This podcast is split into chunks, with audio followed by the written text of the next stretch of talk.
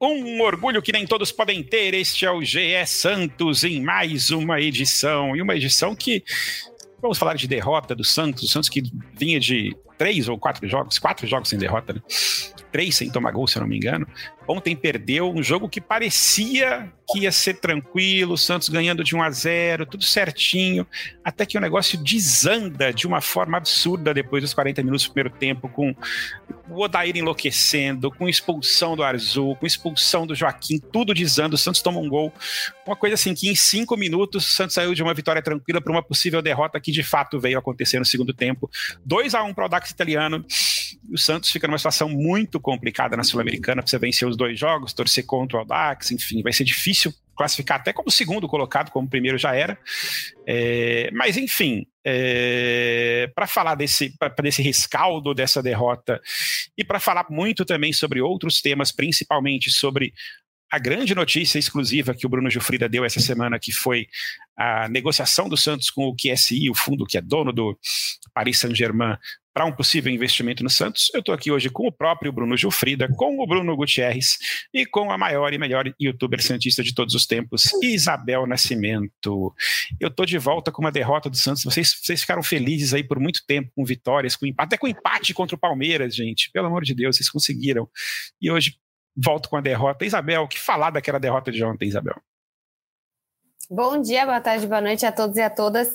Ah, Amaral, eu acho que a gente não somos um podcast muito voltado a criticar a arbitragem, mas eu acho que hoje precisa ter o seu tempinho para isso.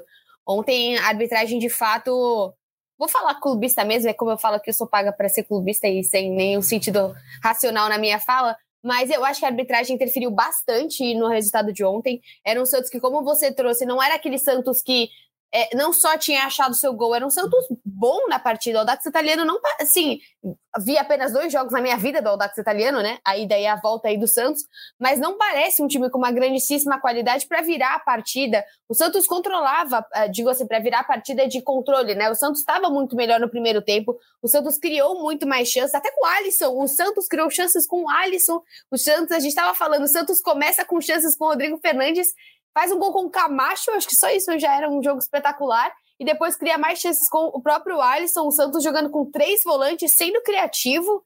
Acho que tinha muita coisa milagrosa acontecendo, precisava parar um pouco ali dentro de todas as circunstâncias inusitadas daquela partida. Mas, poxa, eu vejo assim como um jogo de fato que teve uma interferência muito grande da arbitragem, não foi uma boa arbitragem. É, o primeiro cartão do João Lucas não foi correto, né? Eu vejo assim, o, depois o Arzu ficou bravo, o Odair ficou bravo, até na, na transmissão dava para ouvir demais o Odair extremamente irritado com tudo que estava acontecendo. E de maneira geral, acho que a gente já falou isso aqui várias vezes, o Campeonato do Santos de 2023, ele não é sul-americano, ele é permanência no brasileiro.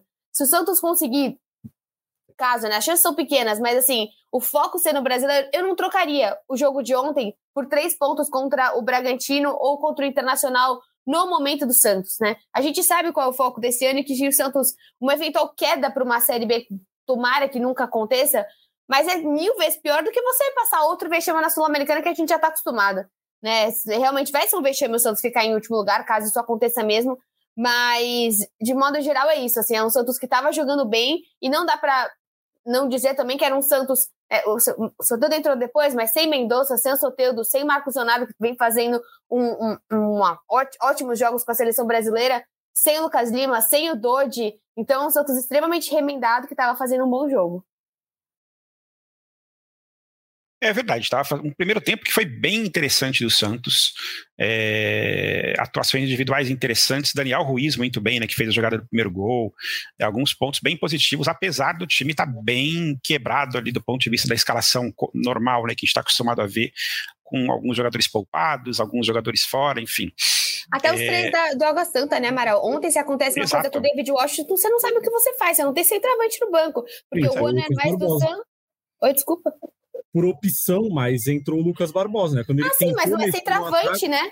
Exato, é? então, por isso sim, mesmo, então. né? Que, tipo, não, não tinha opção não. no. Não tinha opção. Não tinha e o Inocêncio vem bem, né? O Inocêncio vem fazendo bons jogos na lateral, então foi o Santos que, além de tudo, três caras não poderiam nem entrar. O Luan Dias não tá entrando, mas os outros não, dois e, e aquela entrar. coisa, né? Tipo, pra situação do, do, do David. A gente, o Santos sempre fala, não, pega o cara da base, não, o David já é a base da base, né? Então você vai pegar quem agora? Sub-15 pra botar no banco. Daqui a pouco a gente vai estar tá pegando sub-11 pra jogar. É, foi o Patati jeito, ontem, né? O Patati é, O cara né, da base foi o Patati que tava no banco e entrou no finalzinho. Exatamente, também fez alguma coisa ali. Agora, Bruno, quem quer começar? Bruno Gutierrez ou Bruno Gilfrida? Vamos pro, pro Gilfrida, que tá aqui bocejando, tá meio sonolento, coitado. Deve ter ficado até tarde ontem fazendo as notas. Bruno, assim, eu, eu tava reparando hoje cedo na, nas atuações, adoro ver atuações de todos os veículos que fazem isso. E na do, do, do, do, do, do GE agora, a gente tem o público votando, né? E o público ontem descarregou a sua raiva em cima de alguns jogadores. Vou dizer aqui as notas que alguns, as médias que os jogadores tiveram. João Lucas 2.7, João Lucas que é, aquela discussão sobre quem falhou no gol, etc. É, Joaquim 0.7, e a nota do GF foi 3. Lucas Pires 1.9 e Maicon 1.1. A defesa do Santos ontem saiu esculhachada pelo, pelo, pelo público santista. Merecidas essas notas tão baixas assim, hoje, Frida? Fala Amaral, Isabel, Gutierrez, prazer estar aqui com vocês.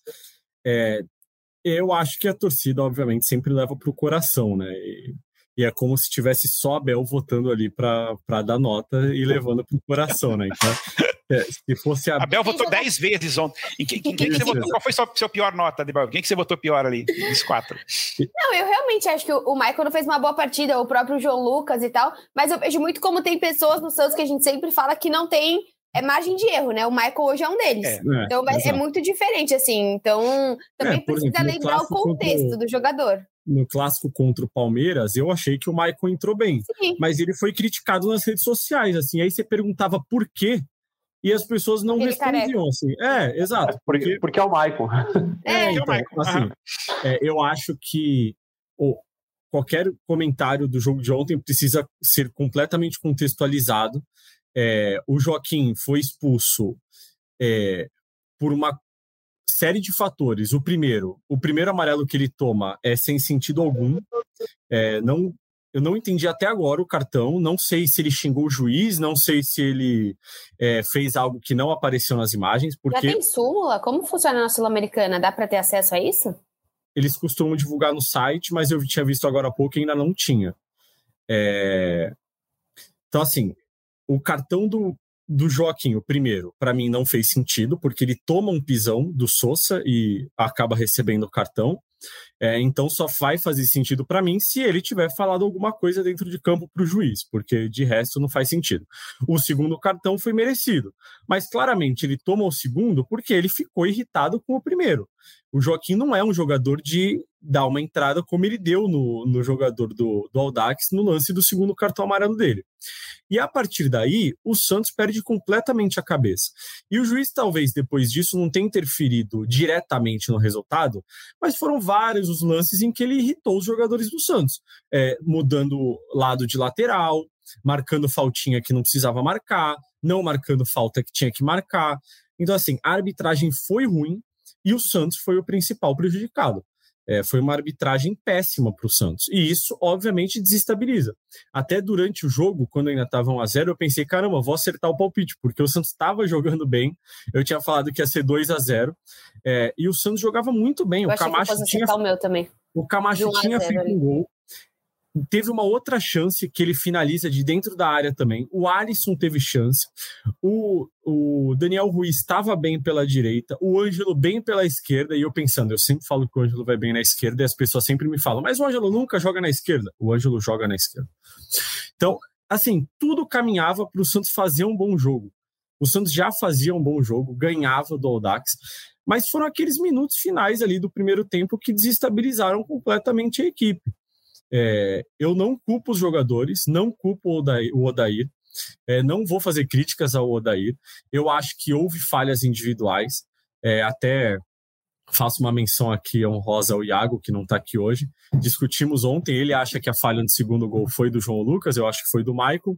É, ficamos nessa discussão por um bom tempo, não chegamos num acordo, o máximo que chegamos foi os dois falharam. Mas é, eu acho que todas essas falhas precisam ser contextualizadas, assim, porque não foi só a falha. O Santos não teve poder de reação, o Santos não conseguia mais jogar. Então as falhas ganharam poder muito, um peso muito maior no jogo do Santos ontem. Só para complementar, que a gente nunca deixou o Gutierrez falar, é que naquela hora que tava aquele bololô, quando apareceu o amarelo, eu falei, lascou, foi o Alisson. Né? Porque eu achei, quando, vendo pela TV, né? Eu achei que tivesse sido o Alisson. Mas eu queria comentar a importância e relevância do Santos ter um capitão. Claro que o João Paulo é importante, só que você tem um capitão no meio de campo, o capitão ele tem uma brecha maior para reclamar, ele tem uma, uma noção ali que o árbitro acho que ele dá mais atenção e credibilidade ao que o capitão tá falando. Então, assim, eu só queria ressaltar a importância do Alisson. O Alisson, o Alisson não tomou cartão.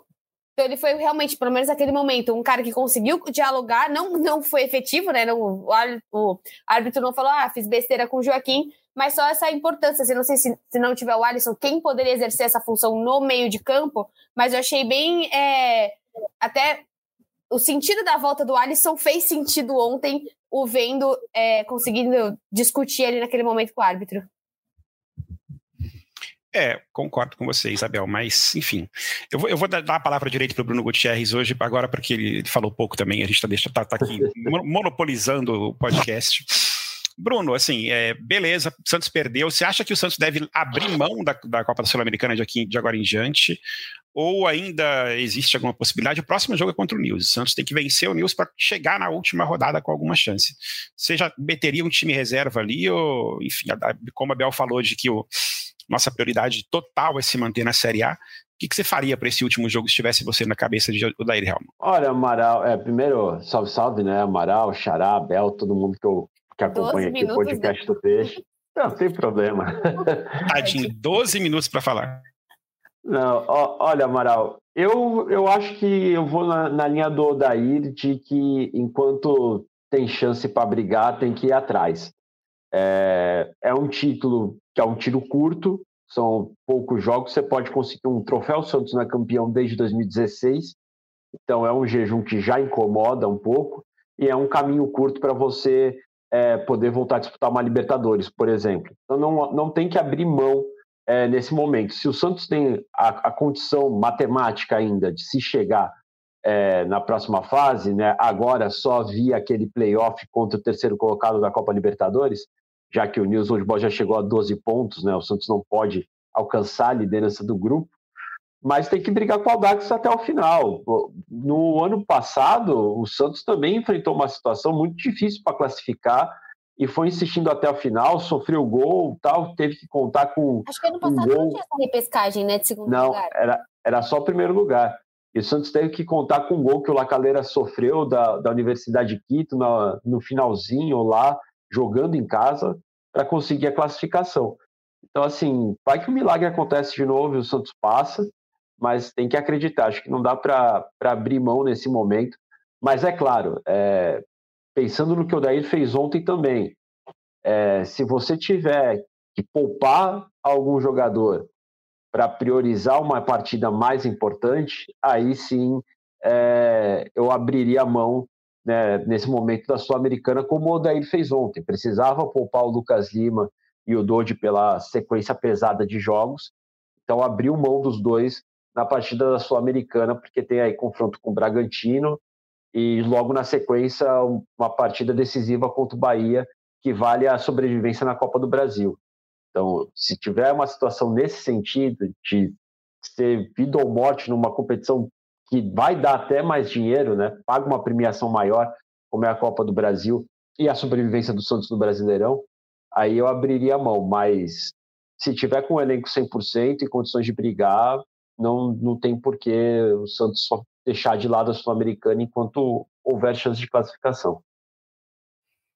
É, eu, eu, eu, francamente não sei, assim, acho que vai ter que esperar um pouco para chegar esse momento do, do jogo também para entender, mas eu estou quase abrindo mão da Sul-Americana, queria muito que o Santos avançasse, mesmo que fosse em segundo lugar, assim, acho que a gente, é, assim, teve um pouco de azar aí em alguns jogos, o próprio jogo contra o News lá na Argentina, aquele jogo que a gente podia tranquilamente ter vencido e saiu com... Foi o melhor jogo do Santos da competição. A gente podia estar tá, tá, tá liderando o grupo. Ontem, se não fosse essa lambança toda da, da, arbitragem, também poderíamos ter saído com um resultado melhor, mas agora acho que, enfim, a situação é essa. A situação é bem complicada. Eu duvido que o Blooming vá tirar ponto do. do do Audax italiano, não, não, não vejo muita condição disso acontecer. E aí o Santos vai ter que brigar ali por saldo de gol, por sei lá o que, para tentar chegar na última rodada com chance. Então, não sei, assim, talvez valha a pena chegar, abrir mão mesmo, torcer para que o Santos passe pelo menos a Copa do Brasil, né, que é um campeonato que o Santos acho que dificilmente vai ganhar, mas vai ter chance de avançar pelo menos uma fase para as quartas, ganhar um dinheiro, vai que pega um sorteio razoável aí, é, mas acho que, enfim, é, a chance que a gente tinha de título, que era sul-americana, praticamente acabou ontem, acho que está muito perto de acabar, não sei se existe mais uma possibilidade disso mudar. Discorda, Bruno Gilfrida, ou você também vai nessa linha? Enquanto há chance, ainda dá para acreditar, né? Agora eu uhum. acho, eu acho que eu concordo com todos vocês, assim. É, o Odair, obviamente, não vai tirar todo mundo dos jogos, dos jogos da Sul-Americana enquanto houver chance, mas eu acho também que não dá para ficar se lamentando, assim. Beleza, não continuou, não continuou. Acho que dificilmente o Santos vai ganhar a Sul-Americana e a Copa do Brasil. O campeonato que, obviamente, vale mais a pena você é, investir é a Copa do Brasil, isso daí é claro.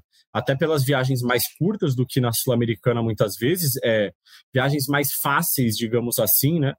É, nessa viagem, o Santos viaja primeiro para Santiago, depois vai para o local da partida.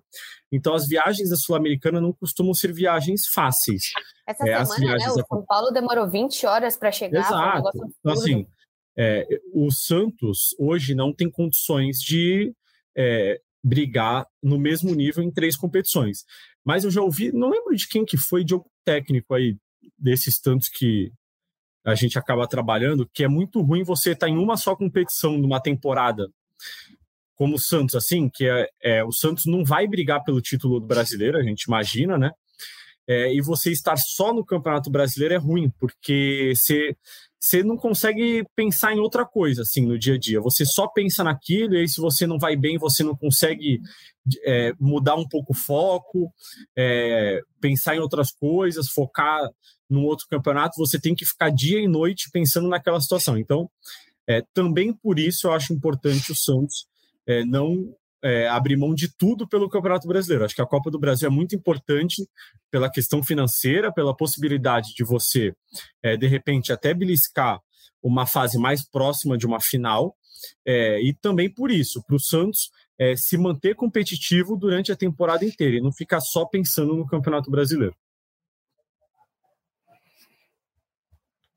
É verdade. Agora, parando de falar um pouco do campo e bola, antes da gente falar um pouco do jogo do Bragantino, mas deixa eu deixar esse jogo próximo para o final, a gente precisa voltar para um assunto que foi o grande assunto do Santos da semana. Grande, furaço, aço, aço, aço, aço do Bruno Gilfrida que voltou de férias. Bruno Frida é aquele craque que chega já, arrebentando, assim, tira férias quatro vezes por ano, mas quando ele chega, ele, ele chega arrebentando. Já chegou com um furaço repercutido na imprensa mundial toda, jornais franceses, etc., de que o QSI, fundo que é dono do PSG, está negociando com o Santos para algum tipo de parceria que inicialmente, pelo que das próprias matérias que você já soltou, não seria uma SAF tradicional, mas algum tipo de parceria é, que envolvesse algum investimento desse time. E aí as redes enlouqueceram, os torcedores santistas enlouqueceram. Os memes a respeito desse assunto foram as melhores coisas do mundo.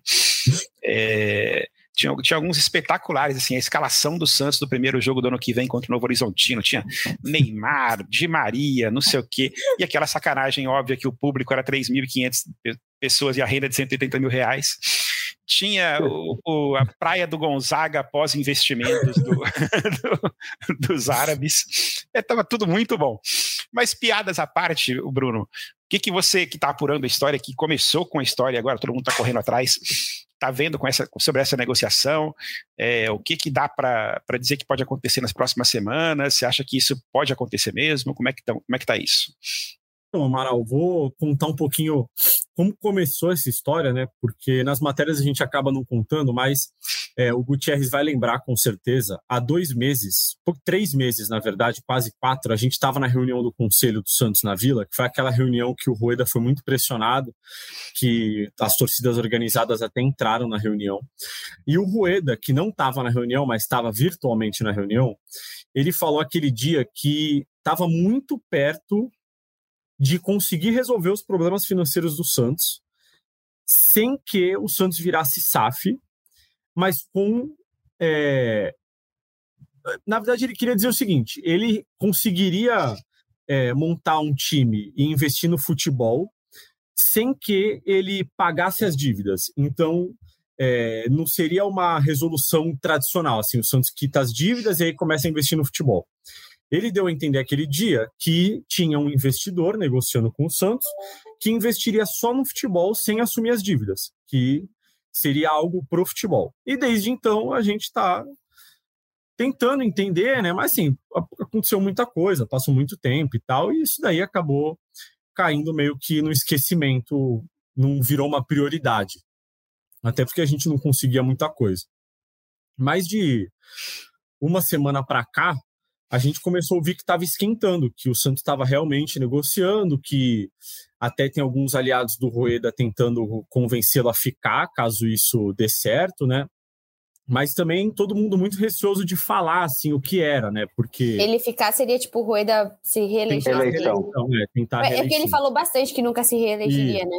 Exato, exato. Mas o argumento das pessoas é, pô, mas você roeu o osso aí por três anos e agora a gente vai estar rico e você, você não vai nem tentar.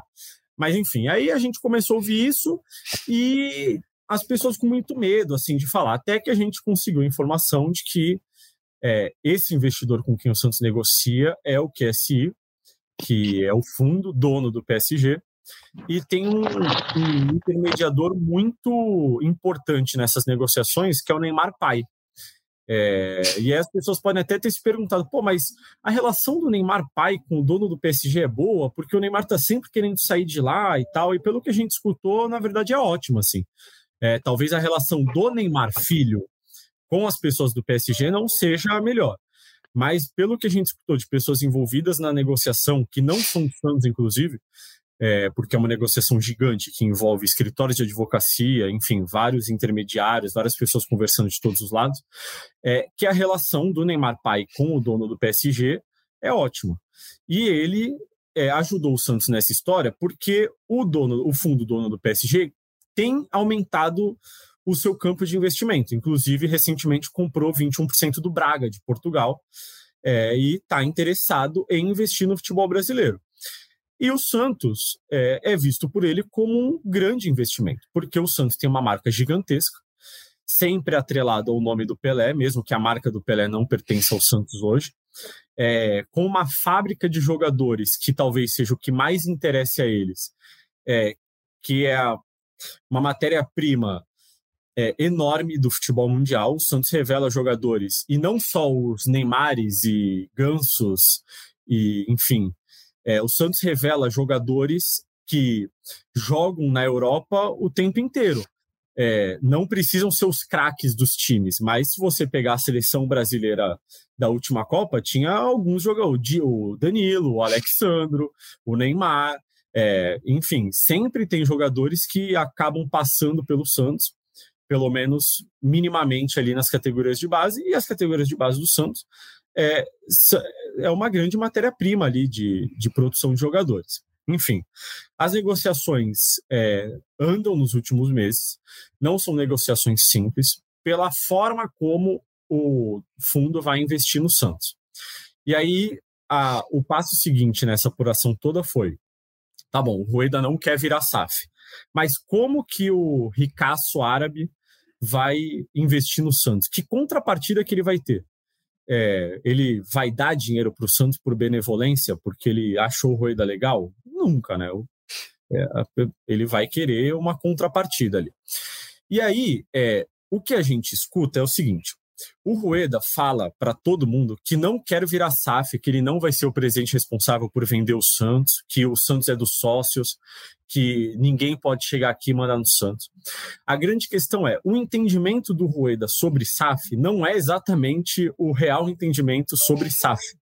O Rueda entende que virar SAF é vender o clube como fizeram Vasco, Cruzeiro, Bahia que é basicamente o modelo brasileiro de SAF. Né? Você vira SAF, que é uma sociedade anônima do futebol, e vende é, na cabeça do Rueda a totalidade de suas ações ou mais da metade, né? o que daria o poder do clube para o investidor. O Rueda é completamente contra isso.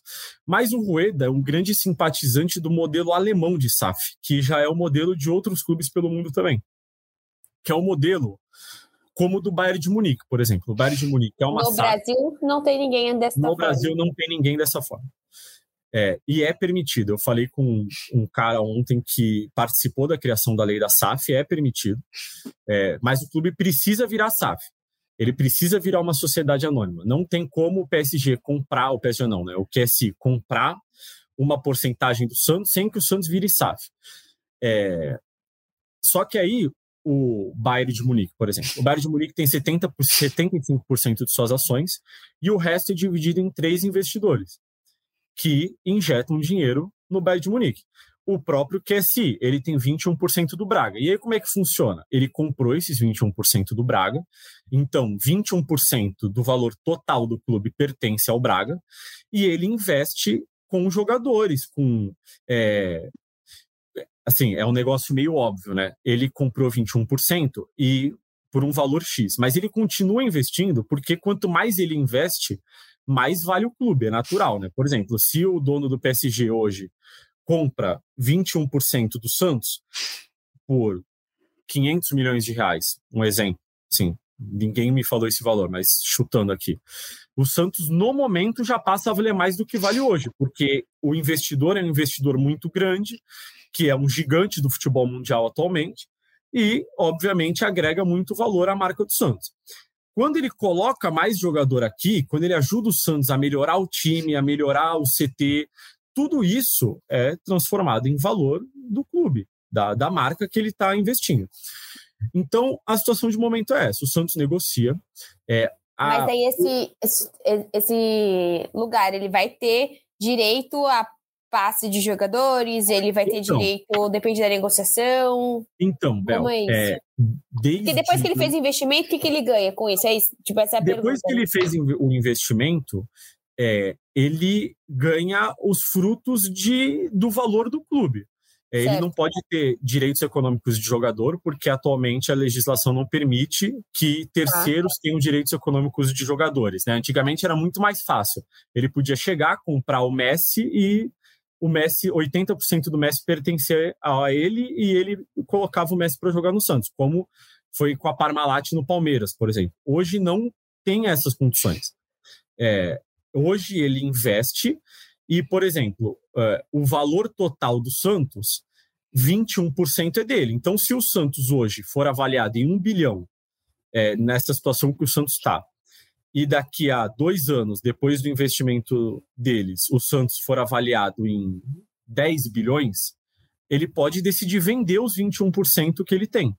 E aí ter o, o resultado de volta. Como se fossem ações no mercado mesmo. Uhum, uhum. É, ele passa a ser dono de 21% das ações. É, no caso de clubes como Vasco, Cruzeiro, a, o, as donas da SAF têm a grande maioria, né? Então elas mandam no futebol. E aí, uma outra pergunta que eu fiz para várias pessoas foi: pô, E mas. só caramba, rapidinho, o modelo alemão ele nunca passa de 50%, então. É, a ideia dos clubes alemães é que eles têm a maioria das ações, então eles mandam. O investidor não pode chegar lá e mudar tá. o símbolo do Bayern, por exemplo. Ok, Entendeu? ok, entendi. E no modelo a- brasileiro isso está acontecendo. A pessoa tem mais, tem majoritariamente parte. Ok. tá. Exatamente. O Desculpa Ronaldo, por exemplo, tem prova que eu tô 90% fazendo, Só do Cruzeiro. O Ronaldo tem 90% do Cruzeiro. Então, o Ronaldo Perfeito. hoje pode sugerir, é, não sei se O isso. Cruzeiro chama de fenômeno em vez de cabuloso. Isso, exatamente. Vai, obviamente, precisar ser aprovado e tudo mais, mas o, o, o Rueda não quer isso.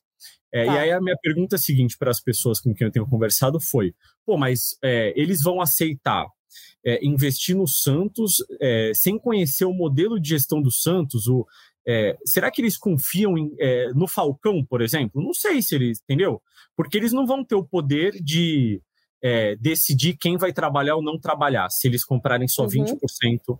E aí me falaram que é, a ideia é que seja um contrato bem amarrado para eles terem poder sobre o futebol, mas não sobre o clube.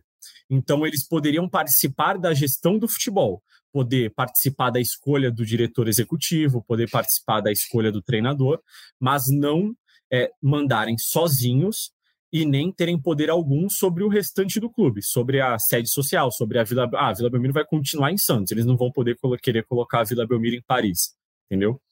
É, então a ideia é essa: é estudo ainda. Eu curtiria essa ideia ainda, Gabriel Paulista. sobre a parte de que falam que quando vira SAF você acaba profissionalizando mais os cargos. Isso nesse, é. nesse modelo que você está falando entraria? Porque eu sei que muitas das questões que a gente via antigamente no Santos, às vezes ainda aparece, ah, a pessoa de marketing, comercial, o que for, a gente não sabia exatamente se ela era formada nisso. Às vezes tinha muito. Nisso o, o QSI não se envolveria. Se envolveria só no okay. futebol. Tá bom. Só no futebol. A negociação é só sobre futebol. E é dessa não, forma com o PSG hoje? Ou com... Não, no PSG eles são donos completos. Né? Eles, são donos eles começaram, eles começaram com 70% e depois viraram donos completos. Né? Isso, exato. Eles, Mas... pelo que eu li na imprensa é, francesa, eles até estudam a possibilidade de vender alguma porcentagem do PSG para investir em outros clubes, mas atualmente eles são donos de 100% do PSG. Então, basicamente, eles só ganham em cima do Santos se eles fizerem o Santos render. Se eles investirem e não fizerem Isso. o Santos vender e o Santos ficar mais fraco ao longo do tempo e perder ser, notoriedade, eles não ganham ser, nada. Isso, mas pode ser um contrato também que envolve, por exemplo, prioridade na compra de garotos das categorias de base. É, é, é isso mesmo que eu ia comentar, Xará. Ele sendo um, um acionista minoritário não impede que faça que, por exemplo, faz o grupo City, que empresta jogadores para outros clubes dentro do próprio grupo, ou que faz uma venda prioritária para um clube maior que está envolvido dentro do grupo, né? É, é, é costumeiro esses grupos de que possuem três, quatro clubes, como é o Red Bull, Sim. como é o grupo Você pode colocar aqui, fazer tipo, essa como se fosse a primeira a primeira pessoa a ser notificada em torno de uma venda de um menino da base, sei lá, primeiro tem que ver se o PSG quer, tipo o caso do Gabriel que o Santos fez. Isso, tá. exatamente, okay, exatamente. Entendi. Você me tem falaram, um... Vai. Me falaram que só isso não atrai eles, porque eles hoje, por exemplo, teriam condições de comprar todos os jogadores da base do Santos sem ter nenhuma prioridade. Mas é, isso, com certeza, vai estar tá atrelado a uma negociação, caso as negociações avancem. É, gerou, obviamente, muita empolgação, né, Bel? Você, poxa, ficar sabendo de tudo isso, mas eu tenho tentado deixar claro que é uma negociação muito complexa e em nenhum momento a gente disse que vai dar certo. É, mas a empolgação também interna é muito grande, porque as pessoas que estão envolvidas entendem que o grupo QSI quer muito investir no Santos, muito. Então, basicamente. Eles têm outro time desta forma também? Seja, eles não... têm o Braga de Portugal, eles têm 21% só, do tá. Braga, só. E tem um é... clube belga, né, que eles também estão sondando. É, exato. Até surgiram notícias de que eles estavam é, sondando o Manchester, o Manchester United, perdão, é, mas eles divulgaram uma nota negando. E até a gente publicou a notícia, né, e mandou um e-mail para o PSG, para o QSI, né, perguntando se eles poderiam falar sobre isso. É, e a resposta deles foi só que eles não poderiam falar sobre isso. E aí, Pô, mas eles te responderam, olha como você tá bem. Eles viram lá uma... Bruno Gilfrida, eles falaram, caraca! Para uma pessoa que a gente falou sobre o assunto, a gente falou sobre isso e a pessoa falou, eles não negaram, né? E a gente falou, não. Aí, aí a pessoa respondeu, então, eles não negaram porque está acontecendo, eles não mentem. No caso do Manchester United, eles negaram porque não existe. No caso do Santos, eles não vão te negar, eles não vão falar, obviamente, mas eles não vão te negar porque a negociação existe. É uma negociação complicada, porque esses caras não querem perder dinheiro, não gostam de perder dinheiro e não vão perder dinheiro. Então a missão do Santos é convencê-los que é um bom negócio para eles. É, eu acho que o seguinte, Bruno, por mais que você fale, pô, estamos dando notícia e não quer dizer que vai dar certo, depois que pintou a notícia, a torcida só fala nisso, tá todo mundo já sonhando com dinheiro em caixa, com qual vai ser a contratação. Óbvio que a gente sabe que nós, enquanto jornalistas, temos que botar um pé no chão e explicar claramente, é, não só se o negócio vai dar certo, mas se, os, se, o modelo de negócio de fato faz sentido. Acho que até é uma, é uma, é uma, uma discussão que precisa ser feita e que o, isso, obviamente, vai ter que passar pelo, pelo CD do Santos, até pelos próprios sócios, pelo que eu imagino, pela aquela, aquela regra de. Quer dizer, eu não é. sei se esse, se esse modelo passa pela regra né, da, da, não, da passa, passa. É, porque esse modelo obrigaria o Santos a se tornar SAF. Aí, só para complementar, é, a, existe a tentativa também do investimento sem virar SAF, uhum. só prometendo coisas, prometendo receitas futuras, cota de televisão, prioridade dos garotos da base, é, e aí seria só um investimento pontual sem que o Santos virasse SAF. Esse modelo é muito mais difícil de sair, justamente pelo que eu falei. Não é tão atrativo pro, pro dono de um grupo que quer ganhar dinheiro. O principal foco dele é sempre ganhar dinheiro. Então ele não ganharia muito com uma valorização do Santos, por exemplo. É, mas, de qualquer forma, esse modelo precisaria passar pelo CD. A situação, a, o trâmite é o seguinte: chega para o comitê de gestão, eles aprovam, encaminham, encaminham a intenção de uma proposta para o Conselho Deliberativo. Dois terços do Conselho Deliberativo tem que aprovar. E aí os, o comitê de gestão tem seis meses para apresentar uma proposta oficial de compra para os sócios do Uau, clube seis meses. em, em assembleia, assembleia geral, como foi votado o estádio. Então, para o Santos virar SAF, primeiro precisa ter um interessado em comprar alguma porcentagem. O Santos não pode virar SAF por virar. Precisa ter um interessado é, em comprar ações do clube. E aí essa proposta precisa ser aprovada pelo comitê, pelo conselho deliberativo e pelos associados e assembleia geral. Então é um trâmite longo, é, mas se a proposta de fato chegar, se houver um acordo entre o clube e o QSI, é tudo muito rápido, assim, né? Depois que chega mesmo e avança, acho que não tem muito, muito segredo, assim. É, até porque é, acho que, imagina se o cara aparece com um cheque de 500 milhões de euros ali. Acho até que, assim, isso deveria ser discutido de uma forma bem, bem é, profunda, porque para se entender se, se o modelo de, de parceria de fato não, não prevê nenhuma uma pegadinha futura para o Santos, sabe? Se não prevê nenhuma uma situação em que o Santos vai ficar refém da parceria, etc. É, mas, cara, se o cara aparecer com um cheque, aí o, o, todo o processo vai ser muito rápido. Né? Você, acha que os, você acha que os sócios vão negar um cheque de 500 milhões de euros? Você acha que o Conselho Ontem, quando a gente publicou que o Rueda é contra a SAF, as pessoas estavam xingando ele no Twitter e falando que ele tem que vender e pronto, não tem nem que pensar muito. Vende, vende, Rueda, vende. Então, assim, as, os sócios vão aprovar, entendeu? É, e eu acho que internamente o clube também vai é, não vai se opor, assim, até porque tudo vem sendo conversado há meses. Então, o QSI já sabe o que o Santos tem a oferecer, o Santos já sabe o que o QSI tem a oferecer, mas são muitos detalhes, né? Como é, eu ouvi, por exemplo, que pode ser uma, uma parceria com prazo.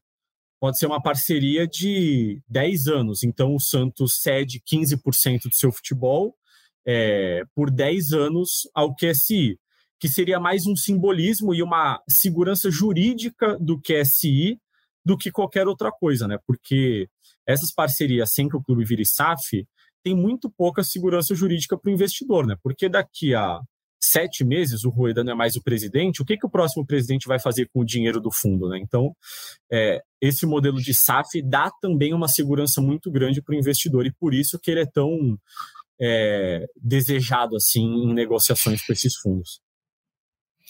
É isso. Obrigado pela aula que você deu a respeito do assunto, Bruno Jofrida. E agora a gente volta para o futebol para falar de, do próximo jogo do Santos. Bragantino e Santos. Vai ser no sábado ou no domingo, gente? Me perdi agora. Domingo, 6 horas da tarde. Domingo, 6 e meia. 6 e meia. 6 e meia. Domingo, seis e meia, jogo difícil para o Santos, mas um jogo ali importante para o Santos também continuar nessa caminhada interessante que ele vem fazendo no brasileiro ali, se manter ali entre aquelas posições 8 e 13, que para a gente seriam bem interessantes, ou até buscar uma coisa um pouquinho melhor. Né? É um jogo difícil, o Bragantino vem de uma vitória é, sobre o Atlético Paranaense, mas lembrando que o Atlético Paranaense, nesse jogo, jogou com o time, digamos, alternativo. Eu sei que o Gilfrido adora esse termo, time alternativo. É, o Santos vem de um empate contra o Palmeiras que a gente comemorou ali como se fosse uma vitória, porque só, só vivia perdendo. Mas é um jogo bastante difícil, né? Um jogo que não é, não é simples. O Bragantino. Todo jogo de Santos fora de casa é bastante Exatamente, difícil. né? Mesmo quando o Santos ganha, que foi o caso do Santos e Vasco, o jogo foi muito difícil, né? Foi aquele sufoco que eu quase terminei infartado aquela partida. Então vamos ter esse jogo no domingo 18h30 e vamos para os nossos. Bom, primeiro assim, a escalação do Santos, né? O Santos nesse jogo tem algum desfalque grande? Ou... Mendonça deve seguir fora, né? Mendonça segue fora? Fala um pouco aí, é. Gutierrez, sobre o que, que vai ser o Santos. E o Messias jogo. também, ele ficou bem depois? Foi tá bem, tá bem. Tá, tá, bem. O, o, Santos, o Santos ainda não divulgou nenhum boletim novo, mas ele conseguiu atuar durante os 90 minutos, né? Deve ter tido susto, né? Por causa de um corte ali deu uma cabeçada frontal né, na, na cabeça do jogador do, do Audax outro italiano. Moço tem, a, outro moço, ótimo. Outro jogador, a gente sabe se tá bem também? A, a, última notícia que teve foi que ele foi levado para uma clínica para fazer exames, mas os exames demorariam um pouco mais para ter os resultados, mas ele estava sendo Nossa, foi muito observado feio. pelos médicos do Audax. O que o Santos tem, a, a Amaral, Bel, Gil, é que volta o Gabriel Inocêncio, né? Não pode jogar na Sul-Americana, volta para lateral.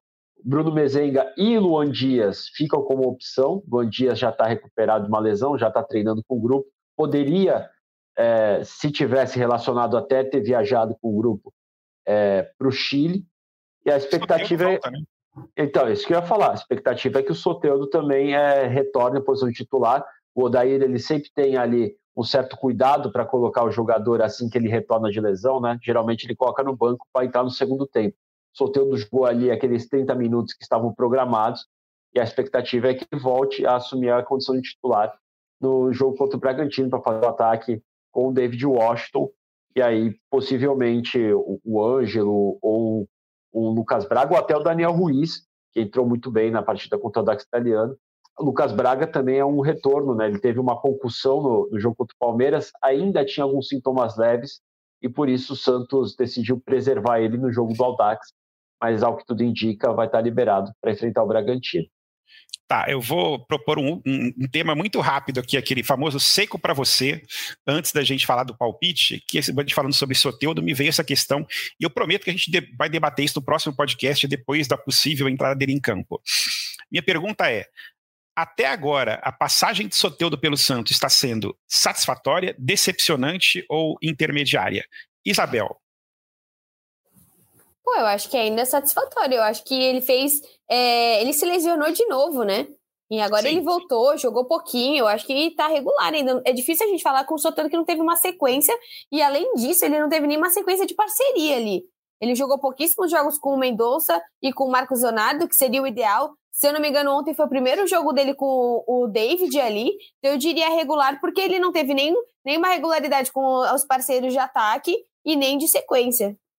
O bom é que eu falo seco para você e Isabel fala dois minutos, não, mas tudo bem. Foi melhor que eu conseguisse. Se você não tivesse falado, eu falaria Exatamente. cinco minutos sobre esse conteúdo. Ela foi sucinta dessa vez. Vocês, Bruno Jufrida, primeiro. Decepcionante.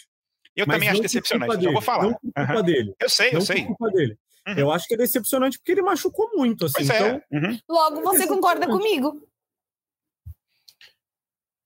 É, eu acho que é. assim. Se não é por culpa por dele, é disso. é regular. A gente tá colocando nos fatores externos. Logo, ele não tem culpa nisso. Logo, não, eu tô certo. E, aí, pô, quando, quando ele teve condição de jogar, arrumou uma expulsão ridícula, que foi aquela expulsão exato, que ele exato. Também culpa dele, né? Não foi culpa de ninguém a expulsão dele. Não, mas você, pegar dois jogos de gancho não faz sentido, pô. É, sei lá. Eu, eu, eu vou no decepcionante, porque ele chega ainda no passado com a, com a expectativa de ser o cara do time e até agora não foi o cara do time, seja por lesão, seja ele por expulsão. Ele estava sem braço, ele teve gancho, ele não teve a parceria lá na frente. Olha, ai, não... não... mas pode ter sido decepcionante até para ele a vinda para o Santos. Não estou dizendo que é. É, ele com certeza se decepcionou com Mas é que esse... decepcionante parece que, tipo assim, ele tá entrando em campo e não tá jogando, ele tá andando em campo, ah, ele não tá se esforçando. Uma... Eu não é acho é que é passagem, isso. É uma passagem azarada, então. É, exatamente, exatamente. É que o Amaral não deu essa opção. Tá Mas é que o Soteudo era aquela questão. O Soteudo tinha questão extra-campo, o Soteudo era questão. Ah, será que ele vai realmente é, chegar certo na hora pontual na, nos treinos? Será que ele vai. E não, a gente não tá vendo nenhum, nenhuma matéria. Ou, ou o Soteudo é muito não, amigo do não, Vida, é, ou a gente dizer tá que ele virou um cara. Isso, falam, que ele, falam que ele tá pacificado. Tá pacificado. Então. Então pronto. Mas eu não quero saber da vida amorosa dele. Para mim, para mim ele pode sair todos Mas os dias. Mas não é amorosa, é responsabilidade com o clube. Ele tá tendo responsabilidade com o clube, ele tá se empenhando agora os fatores extra-campo estão fazendo com que ele não entre acho em campo. Ele, acho que ele precisa beber mais, então, porque antes ele jogava, não machucava, agora que ele tá ele tá machucando. Ué, eu, eu ainda tô esperando. Mais. Eu, assim, ainda tô esperando uma partida que a gente fale assim, pô, o Soteudo arrebentou nessa partida. Acho que teve umas duas no comecinho, talvez aquele jogo contra o São Paulo, né? Que foi o primeiro jogo dele. É. Ele jogou muito bem. Depois, talvez eu não lembro de nenhum outro jogo que foi de falar assim, pô, o Soteudo arrebentou. O América Mineiro, ele entrou bem, ele foi entrou bem, bem, né? Ele foi, é, ele foi, foi bem.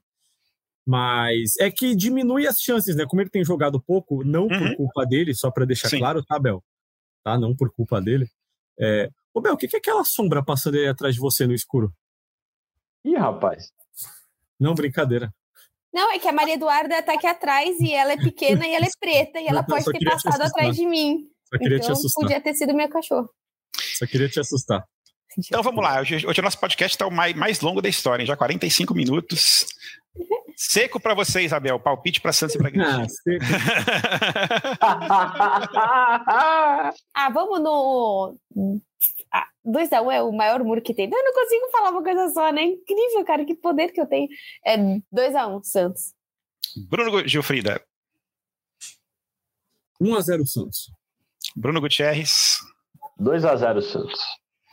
Eu vou no 1x0 Santos, aquele joguinho ali, 1x0, Soteudo fazendo gol para me calar e falar que. Exato. Vai, vai, vai, botar aquele assim, ó, podcast já é Santos, ó. Dedinho na boca ali. Traz mundo. ele aqui, Bruno. Vamos falar com ele. o problema é ele falar. Ele, ele dá pouquíssimas entrevistas. Uhum. Mas é isso então, gente. Vamos aguardar e na segunda-feira a gente volta para falar desse Bragantino e Santos. Do Gé Santos, você escuta em todas as plataformas de podcast é, e também os nossos trechinhos em vídeo aí que você vê no, no, na página do Santos do Gé. E é isso, né? A gente volta na semana que vem. Um grande abraço para todo mundo e tchau.